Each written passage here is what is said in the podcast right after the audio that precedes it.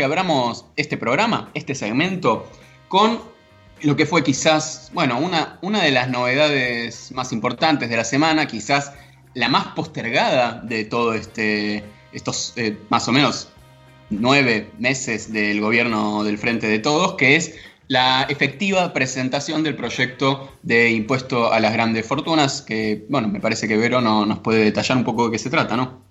Sí, el día llegó, decía hoy página 12 esta mañana, y si bien es verdad, son nueve meses de gobierno, o casi nueve meses, ¿no? Eh, en realidad la presentación, o cuando primera vez, por, primera vez se habló de este proyecto, ya era en el marco de la pandemia, ¿no? Estamos hablando del título oficial es Aporte Solidario Extraordinario para ayudar a morigerar los efectos de la pandemia, ¿no?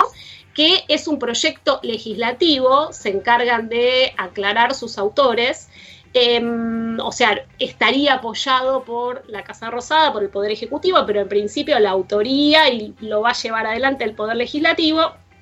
Y también aclararon que si bien se demoró, nunca dejó de estar sobre la mesa. En realidad se estaban haciendo ajustes. Ahí vamos a hablar un poquitito de eso.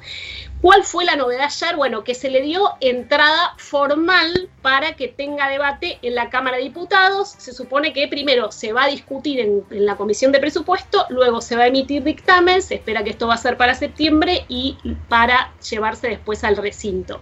Algunas características para entender de qué estamos hablando. Se trata de un impuesto que se va a cobrar por única vez a las personas y no a las empresas sobre la base de declaraciones. Esto lo aclaró Heller, que es el, presidente de la Comisión de, Presupuesto, uno de los autores del proyecto, junto a Máximo Kirchner.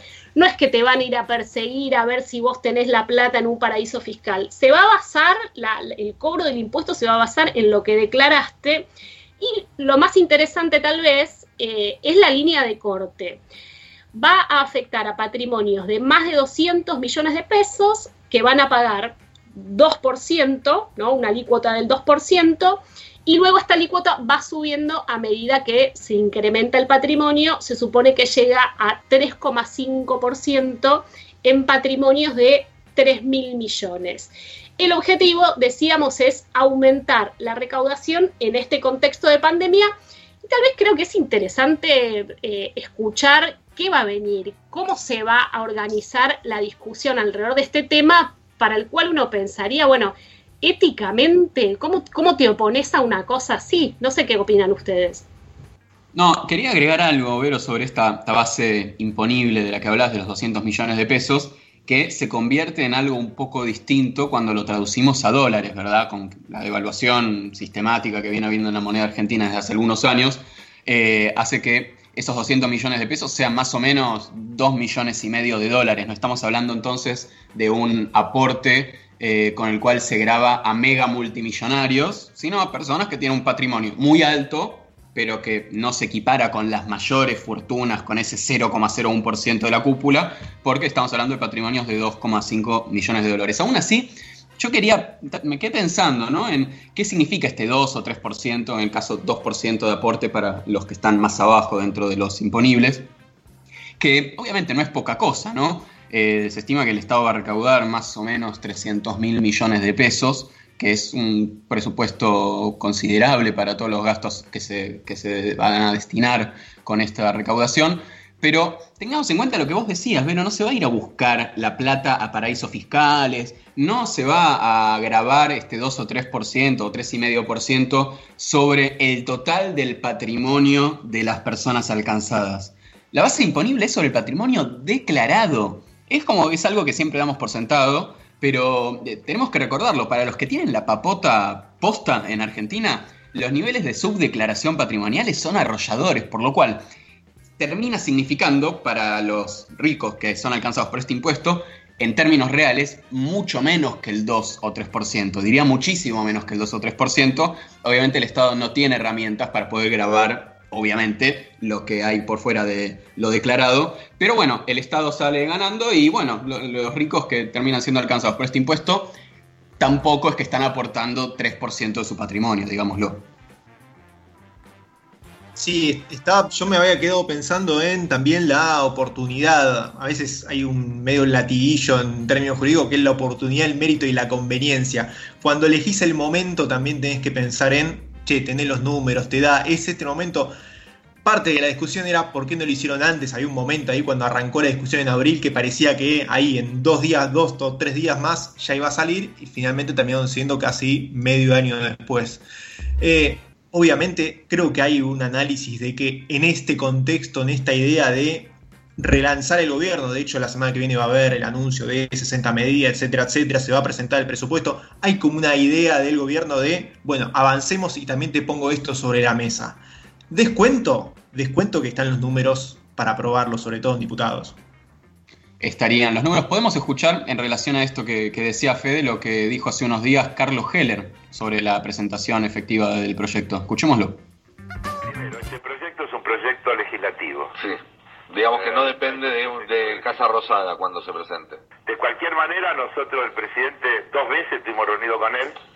Eh, la primera, en realidad, fue cuando le contamos el proyecto, que fuimos con Máximo y nos recibió con el ministro de Economía esa foto que se hizo pública de, esa reunión. Y un tiempo después, un día él me llamó por teléfono, en realidad, y me dijo, Carlos, ¿qué, por, ¿qué pasa que no se presenta? ¿Hay algún problema? y de ahí surgió una segunda reunión donde nosotros le contamos todo este proceso de el perfeccionamiento de los métodos remotos de funcionamiento para que no pudiera haber cuestionamiento, etcétera, etcétera. Este, es decir que y después con el Ejecutivo sobre este tema no, no, hemos tratado más nada. Yo he visto innumerables reportajes de, al presidente y al ministro de Economía y cada vez que le han preguntado han dicho que les parecía bien, y que, pero que era un tema del Poder Legislativo, porque es el tema de la creación de un tributo.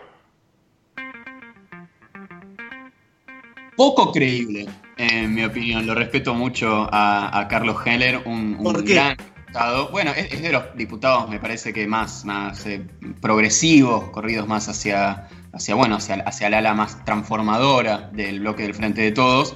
Aún así, ¿quién creería que Alberto Fernández está completamente desentendido de un proyecto de esta envergadura y que estuvo preguntando, che, ¿qué pasa que no lo presentan hace cinco meses? No sé, me parece un poco raro. No, iba a decir eso, ¿por qué pensabas que era poco creíble y no por qué lo respetabas a Heller? Sí, la verdad que sí, es, es, rara la imagen pensar en Alberto Fernández llamando, che, ¿qué pasa con el impuesto a las riquezas? Esto no debería haber salido ya. Como, como, diría el periodista que citábamos al principio, te toman por boludo. Pero no, a mí me, parece más que, a ver, eh, quizás la presentación ahora del proyecto tiene que ver, por un lado, por la acumulación de costo político, por la postergación de casi cinco meses de, este proyecto. También eh, me parece que puede tener que ver con un modo de respuesta por parte del gobierno a la toma de agenda por parte de la oposición, con la movilización del 17A, con eh, el crecimiento de la impugnación al proyecto de reforma judicial por parte de los diputados opositores. Quizás es una forma de intentar volver a ponerse en escena. Ahora bien, también creo que hay que, hay que evaluar que debe haber un lobby impresionante sobre Sergio Massa y haber que ver de qué manera Sergio Massa canaliza este lobby sobre el bloque del Frente de Todos. Lo mismo en la Cámara de Senadores. Es un proyecto que se mete ni más ni menos, indefectiblemente, con los más ricos de la Argentina. Sí, ahí también lo que estaba pensando era cuál va, a ser, el posicionamiento público de Juntos por el Cambio. De hecho, una propuesta alternativa de algunos diputados de Juntos por el Cambio hace algunos meses había sido transformar este aporte solidario y extraordinario en un bono, es decir, que le presten plata al Estado y que el Estado después se comprometa a devolverles esa plata, lo cual es una locura, pero entiendo también que incluso para sus propios votantes hay un costado muy reaccionario en, oponerse eh, al proyecto tal cual como está presentado. No, no, por supuesto. Primero yo me quedé pensando en el nombre del proyecto, ¿no? Vos lo decías completo, Vero, me quedo con la parte, la parte de aporte extraordinario solidario. Eh, está bien, es casi una zancadilla el nombre. Eh, si es eh, solidario, no es una imposición, un proyecto de ley no es una forma de crear por la fuerza solidaridad. Por lo cual, eso es lo que explica el hecho de que haya conflicto. Si fuera un acto solidario y genuino, no habría falta siquiera un proyecto de ley que lo imponga. Hablando de solidaridad y de millonarios que quieren pagar más impuestos, se me ocurría eh, rescatar para esta pequeña discusión que estamos teniendo sobre los millonarios y los ricos y los impuestos, este grupo de adinerados de Estados Unidos que se dan en llamar Patriotic Millionaires, que en realidad el grupo nació en, en 2010 ahí en Estados Unidos y que eh, entra justo directamente en este debate sobre los impuestos y la desigualdad, porque lo que ellos proponen es justamente que quieran pagar más impuestos. Suena por ahí disparatado, millonarios que quieren pagar más impuestos, pero en realidad ellos son muy pragmáticos, no son comunistas, no son ni siquiera de izquierda, sino que simplemente lo que ven es que la prosperidad del país comienza con una clase trabajadora próspera, ¿no? Porque gracias al consumo es que puede haber crecimiento económico y que de lo contrario podría haber una desigualdad brutal, que eso es lo que fomenta rebeliones y estallidos sociales que no le terminan sirviendo a nadie. Hay como dos ideas que me parece que, no sé si será lo mismo acá o en Estados Unidos, pero que parecieran estar bastante asentadas.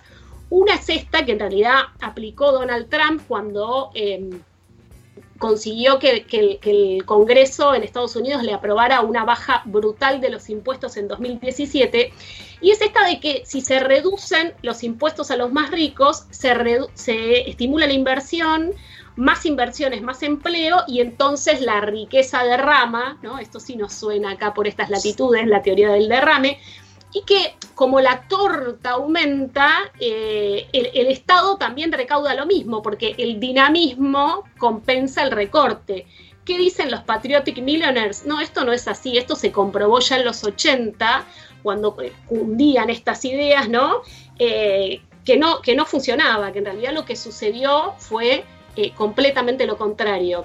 Y la segunda idea que se pone en discusión también es que un aumento del impuesto a los ricos desincentivaría la meritocracia, ¿no? Porque si trabajamos para ser ricos, entonces si después nos van a sacar más plata, no vamos a querer trabajar tanto para ser ricos. ¿Qué dicen los Patriotic Millionaires?